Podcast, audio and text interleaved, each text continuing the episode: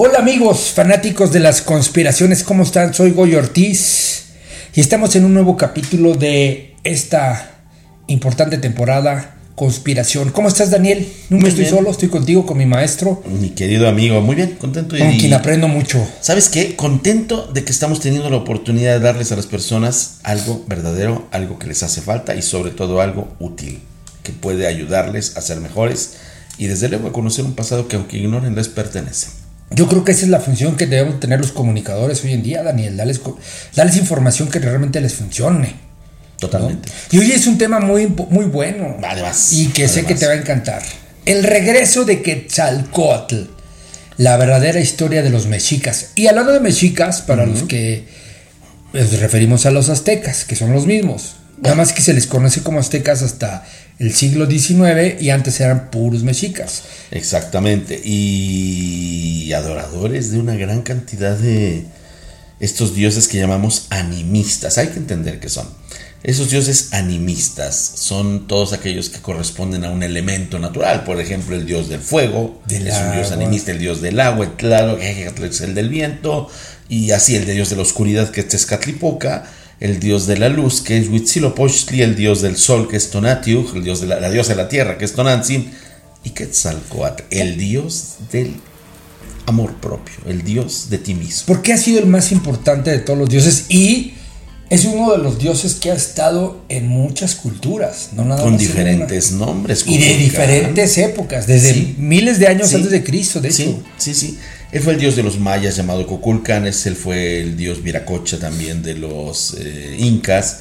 Y es bien interesante y fue muy importante porque fue el que más se acercó al hombre. Fue el único dios que se volvió hombre, como Jesús el Cristo. A ver, yo tengo una pregunta ahí. Mucha gente o muchos estudiosos dicen que Quetzalcóatl y Jesucristo podría ser la misma persona. Sí. Incluso Sí, tiene una promesa Quetzalcóatl de que regresará alguna vez. Lo mismo que dijo en algunos de los evangelios Jesucristo. Es correctísimo. Que regresará alguna vez. Y a los dos los confunden, o no los confunden, los eh, eh, llegan a ver como seres de amor, Sí, de como seres de paz. Y de hecho como seres que se sacrifican por la humanidad. Es correcto. Yo no sé si conozcas la religión mormona, Algo. pero en el libro de Nefi es donde se habla de la travesía que por toda Latinoamérica habría realizado Jesús, precisamente después de ese calvario que ya sabemos que tuvo que padecer. De hecho, a América habría llegado con los estigmas de la cruz. Y ¿En qué año habrá sido eso? Después de eh, su muerte. Inmediatamente después vino América. Eso es lo que O sea, nos cuenta la historia. de En, el- en- en- en los libros eh, del Nuevo Testamento dice que ese Jesucristo estuvo 40 días eh, en la tierra con sus discípulos. Les dio un mensaje a los 40 días donde predicaran el amor y predicaran todo lo que les enseñó. Que es cuando al les mundo. dijo, vosotros sois dioses y sabéis cosas más grandes que yo. En ese momento se supone que, Je- que Jesucristo, de alguna manera, vino una nube, dos seres es- este, junto a él, y lo abducen, Eh, sí. literalmente, y se lo llevan. Y se lo llevan a América, según los Esa es la pregunta. Según Ahí- los mormones. Yo tengo, yo, yo en mi forma de pensar, aunque nuestra productora se enoje, para mí es un objeto volador no identificado el que se lleva a Jesucristo. Tú dices que ahí lo transporta a... Hay, que, hay que abrir el libro de Nefi y conocer las historias De los mormones, dices. Los mormones afirman que después de Palestina le tocó a América. Y en América todo habría empezado por las costas de, obviamente, Argentina y Brasil y penetró hasta llegar a Perú. Y de ahí de Perú, donde dejó tablas impresionantes. Yo las he visto con mis ojos y son impresionantes. En Ecuador también hay unas planchas de oro impresionantes y hablan de la llegada de Nefi. Y entonces esta Nefi es... Sí. Entonces le van llamando de diferentes formas y va subiendo, va subiendo por toda América, pasa por Centroamérica llega a México donde se estaciona durante muchos años hasta llegar a la zona de Utah, donde se encuentra la más grande de las iglesias mormonas y curiosamente así como el archivo del que ya hemos hablado alguna vez de las semillas del mundo, bueno, el archivo de quienes vivimos en el planeta Tierra se encuentra en esas montañas de la religión mormona, en la estaca principal, porque ellos les llaman estacas a sus, a sus templos. Entonces, en ese lugar es donde él habría estacionado y habría comenzado a hacer pues su ministerio. y dejó muchísimas cosas.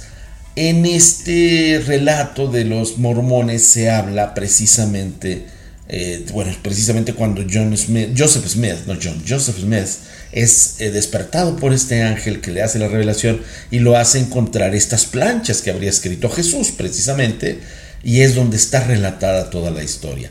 Y él dice en estos libros que yo he leído y más cansado. Pero de John Smith es en el año 1800 y tantos, ¿no? Sí, pero eso ya es después. Por eso él fue el que lo promulgó de alguna forma. En esos libros se dice, por ejemplo, uno de los tantos pasajes, es cierto que dije que había otras moradas con otros habitantes en la casa de mi padre. Y yo me refería a ustedes a ustedes aquí en este lugar.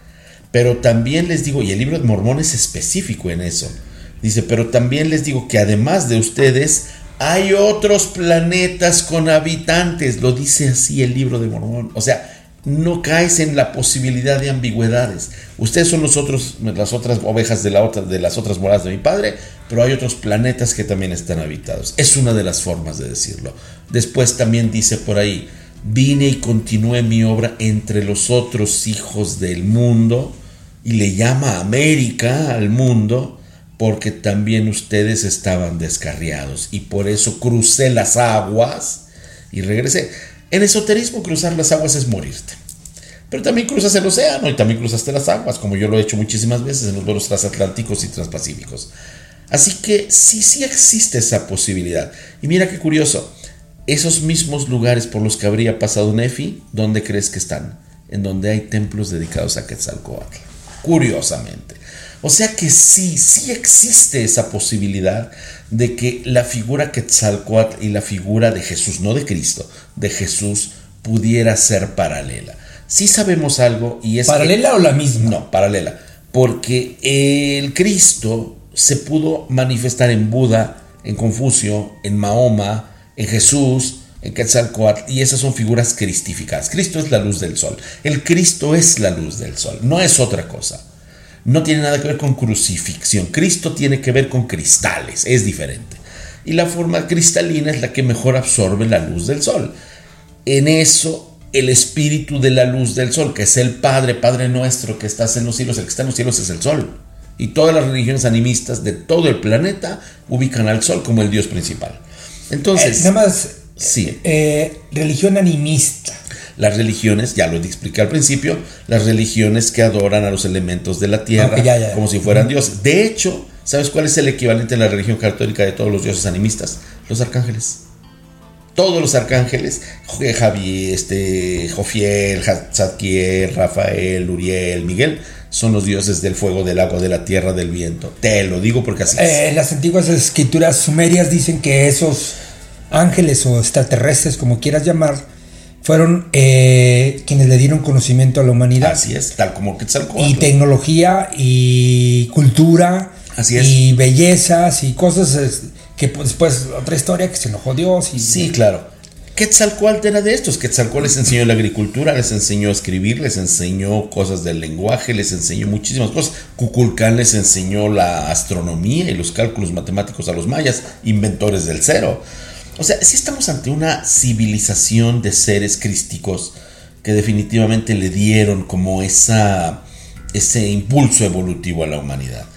Sí creo, fíjate qué interesante, que sean paralelos. No creo que sea el mismo, pero sí creo que tengan la misma historia.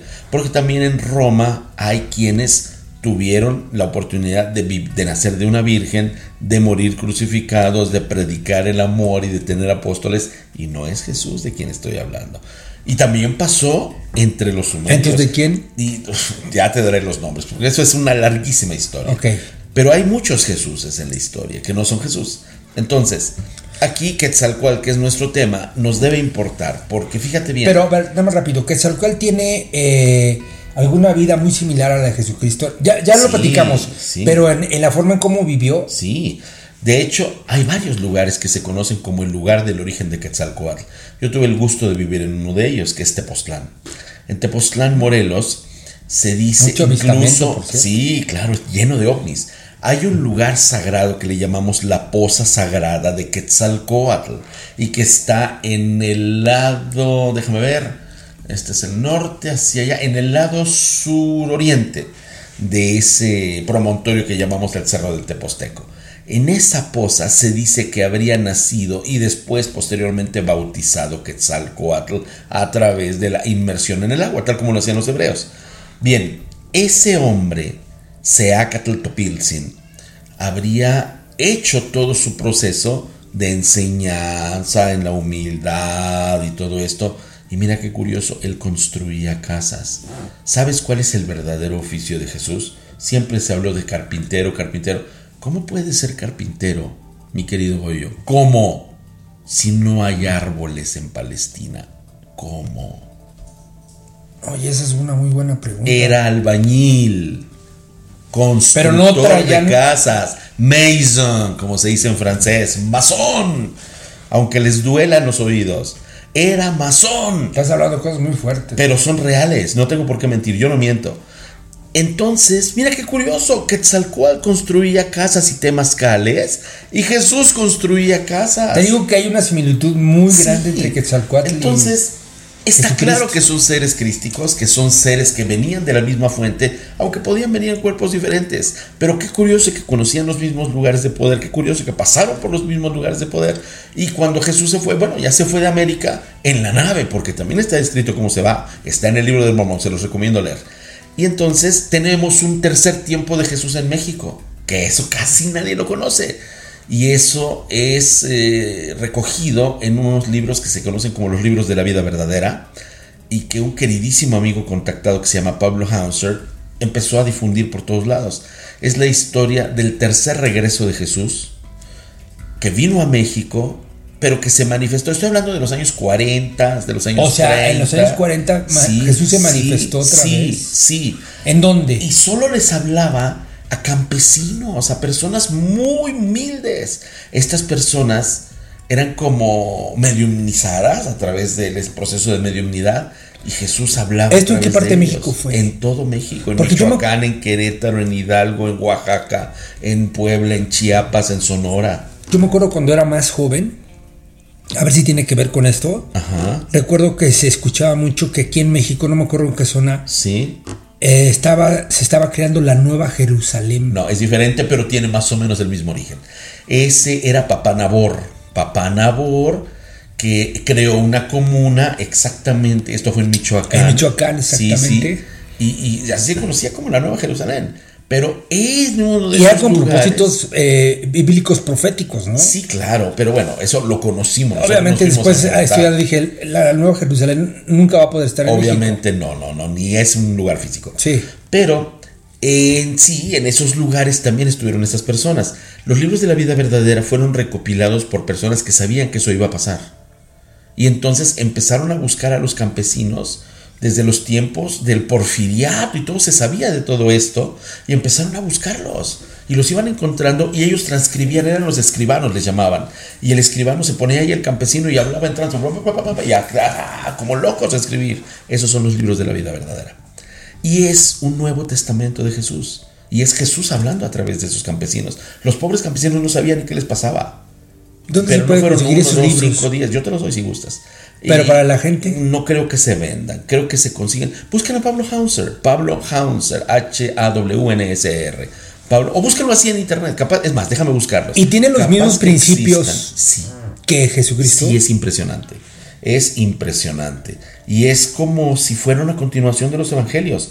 Entonces, es- Tú como científico y como Sí, sí. bueno, como periodista, científico, investigador, ¿tú qué crees de esto? Tú, tu percepción, no lo que has estudiado. ¿Sí es Jesucristo? Sí. ¿Habrá sido Jesucristo? Totalmente. Totalmente. Mira, están hasta en PDF. Agárrate, están hasta en PDF. Entonces, los libros de la vida verdadera nos dan la oportunidad de entender. Mira, por ejemplo, descargas el libro de la vida verdadera, espiritualismo, dice aquí, fíjate bien. Y digo, yo los tengo. Hay un libro que es como el compendio de todos que le llamamos el libro rosa.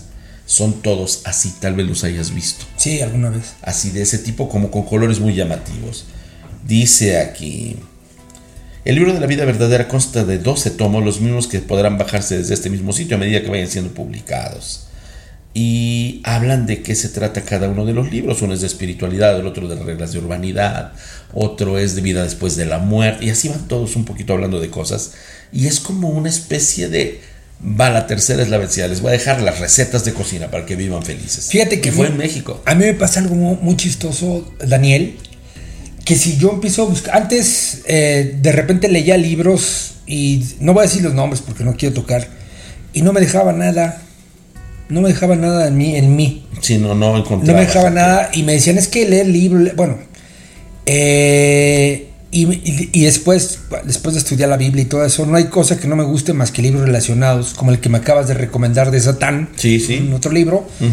Eso sí los leo porque les encuentro un, algo que me puedan ayudar a mí a nutrirme. Estos libros nunca había escuchado yo hablar de ellos. Bueno, ya los tienes ahora. Y la pregunta es, si son libros que te pueden ayudar a nutrirte, a darte una cuenta, o cómo, cómo tú cómo consideras estos libros? Como la continuación de los evangelios, como la continuación de una obra que se quedó inconclusa a través de este sacrificio. Viene de la misma mano de Jesús. Sí, sí, totalmente. Yo que conozco tan profundamente todo lo que hizo, leyéndolos, al instante me queda claro que estoy leyendo el tercer, el tercer capítulo de la historia. Porque leyendo el libro de Mormón lo sientes también. Y esto tiene, sorpréndete, mucho de parecido con los textos y las profecías de Quetzalcoatl. También.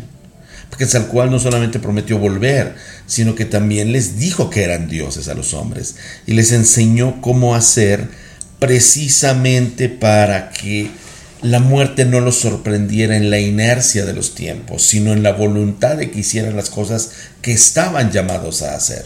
Cosa que nos enseñó Jesús. Jesús nos decía, no mueran en vida, deja que los muertos entierren a los muertos, sígueme tú. Y obviamente no tienes que pensar, es que entonces cuando se me muera yo no tengo que ir porque tengo que ir a la iglesia. No, sino no vivas muerto en vida, ponte a trabajar Deja de estar pensando que alguien te va a venir a salvar. Pero ahí hay algo importante. Que eso es lo que decía Quetzalcóatl. Eso es importante. Normalmente eso es un motivo de, superación y de motivación para una persona. Sí. Pero hoy en día, como están las cosas, es muy difícil lograr algo.